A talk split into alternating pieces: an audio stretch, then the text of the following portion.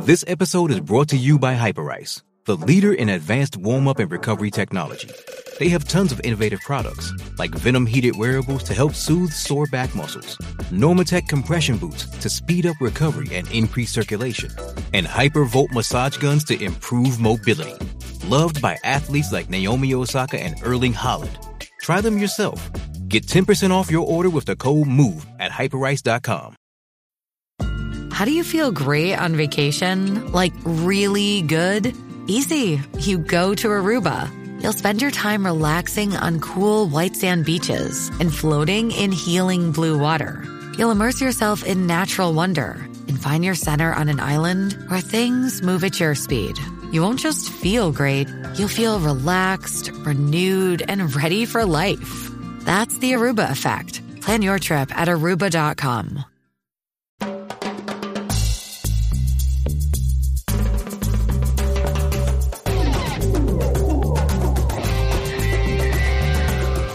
Hola y bienvenidos a La Previa, el podcast donde mi co-anfitrión Boris Gartner y yo analizamos las noticias más interesantes sobre negocio del deporte alrededor del mundo. Hola Boris, ¿cómo va? Hola Asla, ¿qué tal? ¿Cómo va tu semana? Muy bien, muchas noticias en el mundo del deporte y el entretenimiento. Parece que, que no paran con el verano eh, hay, que, hay que pedirle a la gente que deje de comprar equipos, que deje de hacer inversiones, a ver si podemos tener una semana relajada. Sí, porque noche de domingo a las 1 y 40 de la madrugada yo veo que Scott y Evan eh, estaban em, publicando las noticias de, para mí, la semana, ¿no? Eh, que Redbird Capital y nuestros amigos Ryan y Rob, que, es, que son dueños de AFC Wrexham, decidieron invertir en Alpine, uno de los equipos de Fórmula 1, que para mí como una de la mañana, domingo a la noche, ah, déjanos dormir, por favor. No nos dejan descansar. no, pero es interesante y es también súper como inteligente, ¿no? Traer Ryan Reynolds a una inversión. Ya vemos impacto Ryan Reynolds en un equipo chiquitito de fútbol en Inglaterra. Imagínate que él puede hacer para Alpine, que está más o menos en, en el medio de la tablada, digamos, número 5. Eh, también estaban re... Eh, había un tiempo de rebranding de Alpine hace dos años atrás y entre Jerry Cardinal y, Ryan Reynolds, yo pienso que sky is the limit para el equipo ahora. ¿Qué decís? Sí, yo, yo es, es muy interesante porque definitivamente es muy diferente a, a lo que han hecho con, con Wrexham. Si te pones a pensar, pues Wrexham, un equipo completamente, digamos, desconocido por fuera de, de, de su ciudad eh, en la quinta división del fútbol inglés y pues obviamente llegan ellos dos celebrities con un following global gigantesco, cuentan la historia de una manera espectacular en el, en el documental y, y por lo menos en, en Estados Unidos empiezan a, a, crear un, un, following increíble para el equipo, tan así que van a estar haciendo touring en el verano en Estados Unidos con los otros equipos grandes de las top ligas europeas y y, yo creo que ese playbook eh, que hicieron muy exitoso va a ser muy diferente a este con, con el equipo de, de, Alpine. Sin embargo, están yo creo que mezclando dos cosas únicas que puede salir muy bien y es otra vez la historia, lo que hicieron con Wrexham y un deporte como la Fórmula 1 que en Estados Unidos viene creciendo impresionantemente con cada vez más atención, con tres carreras este año en el circuito. Eh, yo creo que, que, pegar de la parte de celebrity y de storytelling, eh, yo estoy esperando que hagan, que hagan un, un documental dentro del, de ese takeover del equipo y ojalá que puedan tener, digamos, que, que una continuación de, de, la historia que contaron con Wrexham. Eh, pero están mezclando dos dos historias bastante exitosas en sus propios caminos eh, pero no es tan... Eh, Alpine, por más de que sea un equipo de media tabla, no es el Wrexham. Eh, los pilotos de Fórmula 1 son celebrities in their own. Entonces hay que ver cómo funciona esa dinámica entre, entre los celebrity owners y los celebrities pilotos y todo este tema, ¿no? Y tienen también un programa, digamos, el documental de ellos, Drive to Survive. Así que a lo mejor Drive to Survive explota ahora con la llegada de celebrity owners eh, en la temporada, no sé, sexta temporada del show, va a ser hasta mucho más interesante o como un un nuevo show, offshoot, de, de, esto para solo enfocado en celebrity owners y el futuro. Y también el timing es como decís, hay nuevos, hay tres eh, nuevos Grand Prix, no tres nuevos. Estaba el de Austin, entró Miami y ahora va a entrar Las Vegas al circuito. Eso significa que, que la audiencia en Estados Unidos está creciendo y va a crecer más todavía y traer un celebrity norteamericano como Ryan Reynolds a la, al, al Grand Prix va a tener un impacto y no sabemos si es el plan de traer más races a Estados Unidos. Yo creo, yo, yo creo que el éxito de esta, de este matrimonio y con, con capital americano también detrás, como decías, de Redbird es si toda la gente en Estados Unidos que se ha vuelto fan de la Fórmula 1 en los últimos dos años y que ese fandom va a seguir creciendo, si tienen una excusa para ser seguidores de un equipo en especial, y eso es Alpine, ahí es donde yo creo que puede haber un, un potencial grande y es, tú estás entrando en el deporte, lo sigues, obviamente sabes de Red Bull y el equipo y, y, Ferrari, etcétera, pero si tienes una excusa para como fan de la Fórmula 1 americano poder seguir y estar enganchado con, con Alpine por esta conexión que haya y por el storytelling que puedan hacer, yo creo que sería un, un, un escenario ideal. Sí, totalmente.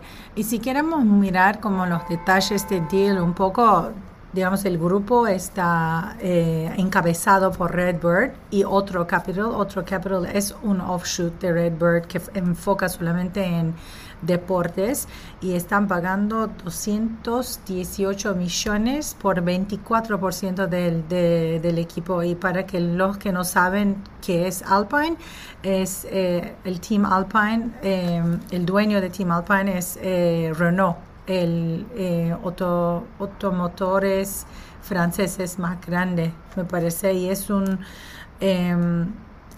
Renault no se usa en Estados Unidos, es otra cosa. Nosotros como que no vivimos, no, no nacimos acá, eh, conocemos Renault muy, bien. Yo crecí como mirando Renault como una auto familiar y obviamente totalmente diferente a Renault que están conduciendo en la calle, en las, las ciudades, pero Alpine viene eh, muy enfocado en un growth en Estados Unidos también y capaz que, quién sabe, capaz que Renault tiene un plan para eh, entrar al mercado norteamericano que está eh, bastante congestionado, como decir, no pun intended, con ah, autos de Japón y Asia. Pero, ¿por qué no?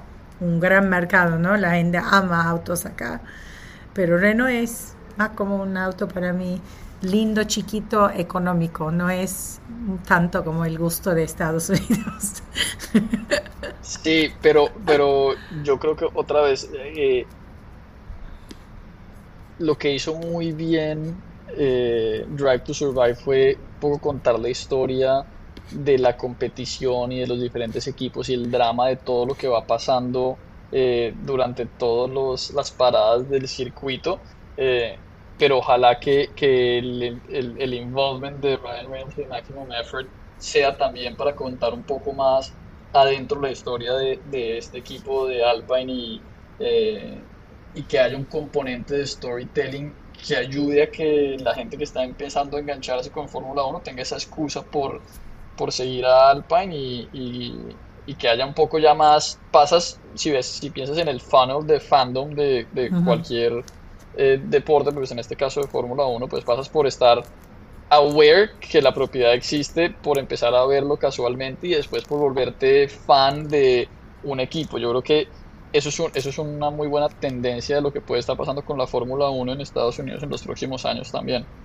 Yo pienso que ahora, no sé si mm, safe to say, pero ahora el em, equipo que la gente es más fan en Estados Unidos seguramente es Max Verstappen y digamos Red Bull, ¿no? Es como ellos son como tienen millones de seguidores y yo siempre veo en social media por lo menos que es el next big driver, pero quién sabe lo que va a hacer el, el eh, Pierre Gasly de, de Alpine y también hay una oportunidad ahí para mí traer es eh, un conductor americano, ¿no? Hay alguien que está esperando ahí para... Todo el mundo dice que ya en un año o ni capaz que el año que viene vamos a tenerlo en, el race de Fórmula 1 porque está en Fórmula 2. Ya hay uno, lo que pasa es que eh, Logan Sargent eh, está está ahí, es parte del circuito, lo que pasa es pues que el equipo para el que compite no, no es el mejor y, no ha tenido un buen performance, pero, pero sí, si tú ves y habiendo vivido pues por fuera de estaciones como decías, el, el fandom que hay con la Fórmula 1 viene principalmente sí, por el deporte y por la carrera, pero también porque uno iba siguiendo a los pilotos de su país y yo me acuerdo, yo empecé a ver Fórmula 1 cuando Juan Pablo Montoya eh, estaba compitiendo y nos levantábamos en Colombia muy temprano a ver las carreras y la competición que tenía con Schumacher y eh, yo creo que puedes de cierta manera también ver algo similar eh, con lo que históricamente ha pasado en España. En España pues ahora tienes a, ahí está Carlos Sainz y, Fernando Alonso compitiendo en este momento. De México pues Checo Pérez. Entonces yo creo que también viene ese componente de de nacionalismo que, que, jala mucho y ojalá que haya más pilotos americanos. Sí, y siempre yo, uno de mis profesores una vez me dijeron, en Estados Unidos nosotros celebramos los ganadores, winners. No importa eh, el equipo, el deporte o quien sea, pero si es alguien que gana, estamos siempre apoyando al ganador acá en Estados Unidos. Y me parece como eso aplica en todos los deportes. Si hay un americano ganando, la gente está apoyándolo y mirando este deporte, aunque no es un deporte tradicional que siguen eh, como NFL o MLB, digamos, hasta en tenis, cuando hay un americano, viste, con Serena Williams, de, de, pronto el tenis se puso mucho más para mí como popular en Estados Unidos con la llegada de ella y así veremos. Eh, hablando de deportes y Estados Unidos también, sí, no podemos eh, faltar de hablar sobre eh, una de las noticias más grandes de la, semana pasada, que fue Monumental Sports, em, una institución tan como eh, importante de Estados Unidos. y Qatar Investment Authority invirtió y entró en NBA digamos, es, NBA era el primer eh, league que aceptaba sovereign wealth funds en institutional investors, pero es como que Qatar entrando como justo después de PIF con, con Live Golf y PGA, ahora Qatar dice que estamos acá y vamos a también tener una propiedad en un deporte muy tradicional americano.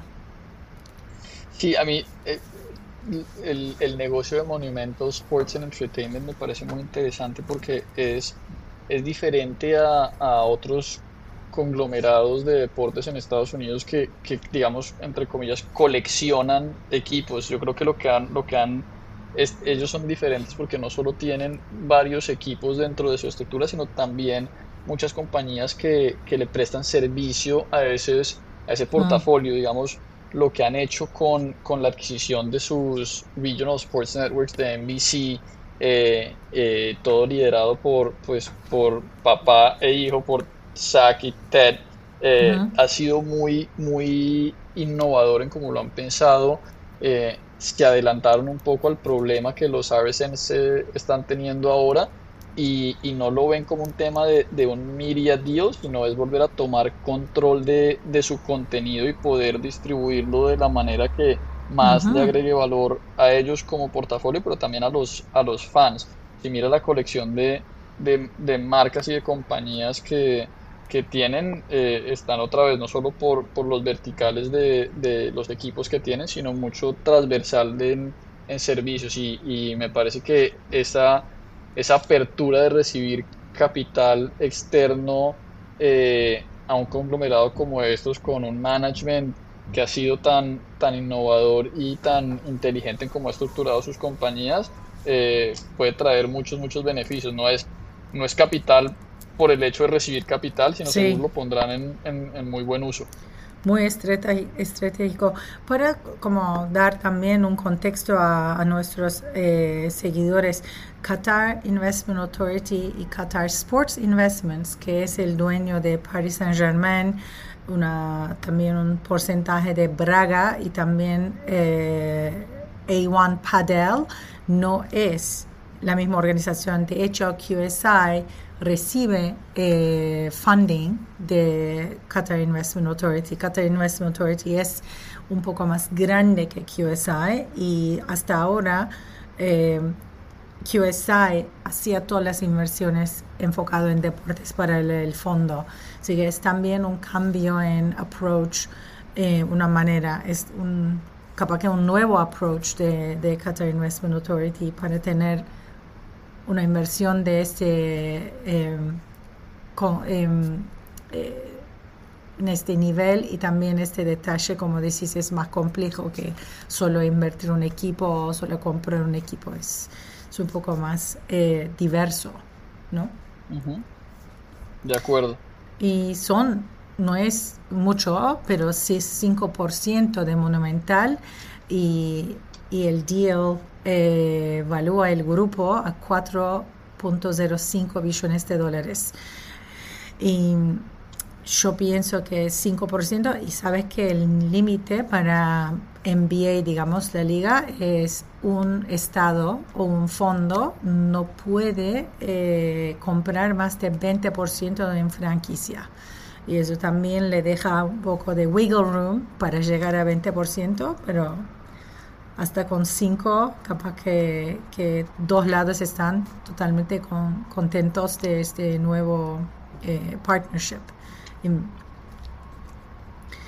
100% eh, y ahí eh, yo creo que va a ser también muy interesante ver, como decíamos, cuáles son las movidas que hacen con, con esta nueva inyección de capital y sobre todo esta, esta transición o responsabilidad que ha tenido SAC Leonsis, el, el hijo de Teren, un poco en, en este reformulación de, de, Miria para sus portafolios y ver si hay más que, que van a invertir en ese lado, ¿no? Totalmente. Y quién sabe si esa inversión podría traer el monumental, como llevarlos a invertir en otro nuevo deporte, un como eh, eh, como tener el portfolio más amplio con diferentes equipos, y más equipos, sí, tal cual. Y es un como smart plan, no poner los huevos en el mismo cesto como dicen. Eh, y QAI es un fondo que tiene abajo 450 billones under management. Es uno de los 10 más grandes eh, fondos de, de eh, soberanas del mundo. Eh, y, no, este no es solo, es su única inversión en Estados Unidos. Y cuando hablamos de fondos soberanas, obviamente yo tuve la suerte de, o tuve la oportunidad de hacer un poco de investigación sobre otro fondo que ahora estamos escuchando su nombre en todos lados y es el de Arabia Saudita, PIF. Y nosotros sabíamos lo que estaba pasando con Live Golf y PGI, el dilema y todo, y de pronto un día nos levantamos y, decidieron hacer un merger y ser parte, y así entraba Arabia Saudita ser parte o dueño de un deporte tan americano como Apple Pie. Y yo pienso que es por eso en cada noticias, eh, estoy escuchando noticias cada día y de pronto, muy random, eh, la gente está hablando de PIF y de human rights, derechos humanos, qué hace este tipo, quién es eh, Romayan, quién es, es, como son nombres que para mí están ocupando mucho espacio en, en, nuestro, nuestras pantallas. Y no es para nada. Yo creo que, que, cuando, cuando los, los valores de, de ciertas propiedades deportivas eh, o de entretenimiento crecen tanto, llegan a un punto en que el pool de compradores es cada vez más pequeño y, y estas empiezan a ser las únicas opciones y eh, al final de cuentas no me acuerdo en dónde leí un code de alguien que daba un comentario sobre, sobre estas inversiones como dices tú tan que, venimos oyendo cada vez más de, de Arabia Saudí y, y, el code era algo como eh, cuando el costo del dinero era casi cero o era tan bajo y había más fuentes de, de capital raising, pues la gente no se estaba enfocando mucho en que si PIF estaba o no, porque tenías un millón más de opciones. Ahora, al, las, con la subida de las tasas de interés y, y un poco la, la disponibilidad de, de, capital cada vez más limitado, las opciones son cada vez menos y PIF sigue siendo una de las de las que todavía está ahí y con casi que bolsillos ilimitados. Entonces, pues la gente tiende a tener que hablar más de ellos, pues porque hacia allá está yendo, ¿no? Y, y definitivamente la movida que hicieron con, con Live, eh, yo creo que para cualquier persona dentro de nuestra industria que le pidas una opinión, la respuesta va a ser la misma, es que ganaron la pelea con el PGA. O sea, se metieron en esta pelea tan pública eh, y al final pues fueron exitosos. Eh, lograron, digamos que comprarse la entrada al, al, al PGA y, y, así como lo han venido haciendo en otros deportes y con otras propiedades. Y todo Yo creo que seguiremos oyendo cada vez más de ellos hasta que no haya otra alternativa de capital, digamos, de tamaño similar o viable, eh, seguirán siendo el, el, el, inversionista por default. Puede ser como capaz, eh, no es tan difícil pensar que si ellos tienen poder y poder económico para comprar PGA, tienen por lo menos tienen un fondo de 650 billones de dólares que al Romayan está pensando subirlo a un trillón, un, mil billones, ¿cómo decir en español? Trillion. Mil, eh, sí, porque no hay billón, es mil millones. es mil millones. Entonces, 10 mil millones seguramente van a llegar a ese nivel en, antes de 2030, que es la fecha de eh, famoso eh, Vision 2030, Vision 2030 de MBS de Mohamed Bin Salman cuando llegó al poder. Dijo, vamos a diversificar la economía más todavía, vamos a invertir en, en eh, hacer este país mucho más moderno, vamos a traer eh, todo que está afuera Arabia, eh, al Kingdom, a la Reinato. Uno de estos es Neom, la ciudad moderna que están construyendo. Ya tienen una aerolínea, se llama Riyadh Air, due el 2025 para empezar a funcionar y están diciendo que va a competir con las aerolíneas más top del mundo y más. Tienen un un, filete de Dreamliners que supuestamente son mucho más eh, sustentables y eh, para medio ambiente, así que también quote están haciendo algunas cosas eh, para em, PR o para lo que están creyendo, para mostrarse que no son tan frivolous con los que están invirtiendo. Pero yo estaba hablando con profesor Simon Chadwick sobre el tema porque no hay nadie que sabe más de lo que está pasando ahí que él. Y me dijo, eh, no hay que descartar ninguna propiedad deportivo porque no solo que tienen el dinero, también están interesados porque deporte es uno de los pilares de, Visión 2030. Eh, MBS tiene una población muy joven, hay gente entre 18 y 35, un grupo de población muy largo en Arabia Saudita y quieren algún tipo de eh, eh, como modernización, quieren que su país es más moderno, quieren um, cambios sociales y lo que es mejor, si no vas a cambiar tu sistema eh, política, puedes traer cosas que atrae juventud y unirlos abajo un, una meta. Por eso hay un Saudi Pro League que también PIF invirtió y compró cuatro equipos y quieren profesionalizarlo. Por eso Cristiano Ronaldo está ahí, por eso vienen, no sé, 10 jugadores más este año. Porque sabemos que con un solo jugador no se hace una liga, necesitas mucho más de eso. Eh, y el tema de mm, derechos eh, como human rights abuses y eso no sé cómo la, la van a eh,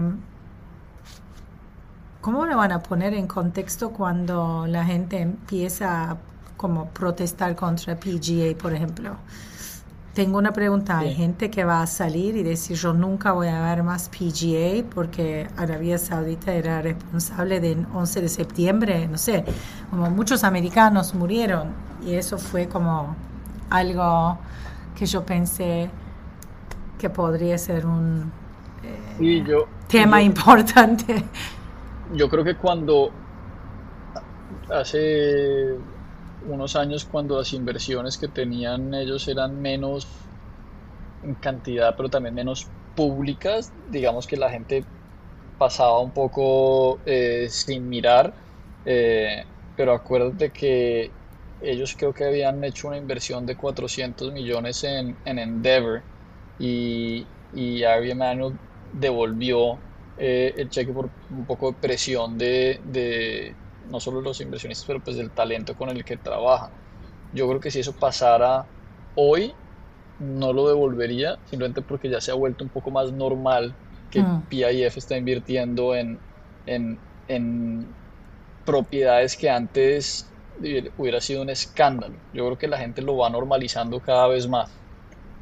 Y eso puede ser bueno o malo, dependiendo de, de, de la persona.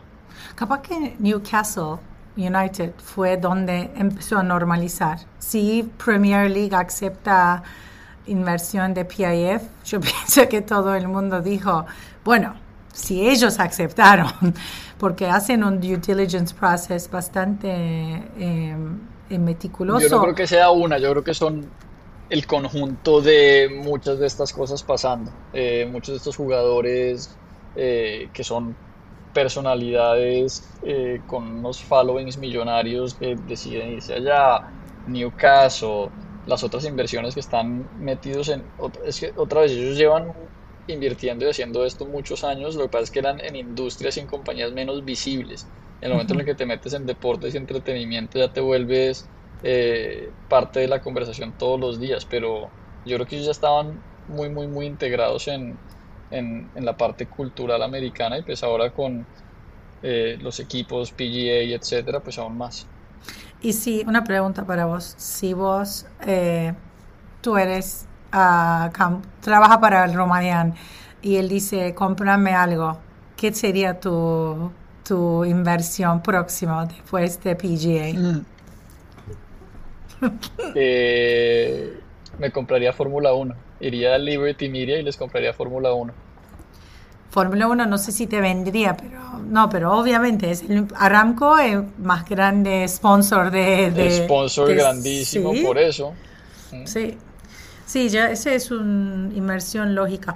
Y también algo que me dio Simon Chadwick, que te quería contar porque me parece interesante, y me dijo, capaz que Super League, la Superliga Project podría volver, porque en vez de invertir en algo nuevo, también podrían crear algo totalmente eh, que no existe, pero... Yo creo que, que eso es otro tema para otro episodio, pero yo creo que el pushback que se vio con la Superliga por, por, por parte de los fans y eso hace que que de pronto sea una oportunidad de negocio interesante para algunos, pero no necesariamente les, les construiría buena fe con, con la gente que al final yo creo que es lo que están buscando. Pero eh, otra vez voy a decir, nunca decís nunca, porque mira, hoy, esta semana FIFA anunció el World Club Cup, World um, Club World Cup. Club World Cup. 32 equipos, otro mes de campeonato que tenemos que traer jugadores, equipos y cambiar los, las fechas. Y así que cuando when there is a will, there is a way. Así que nunca sabemos qué puede pasar. When there's a will and money, there's a way. Totalmente. Y como decís, dejamos un poco conversación para la semana que viene. Justo después de vacaciones de 4 de julio estaremos de vuelta acá y con temas eh, interesantes y ojalá con... Eh, con más análisis, más... más contexto y seguro con más noticias. Eso sí, muchísimas gracias por escucharnos. Gracias, Boris, por estar acá. Hasta la próxima. Gracias, Asla.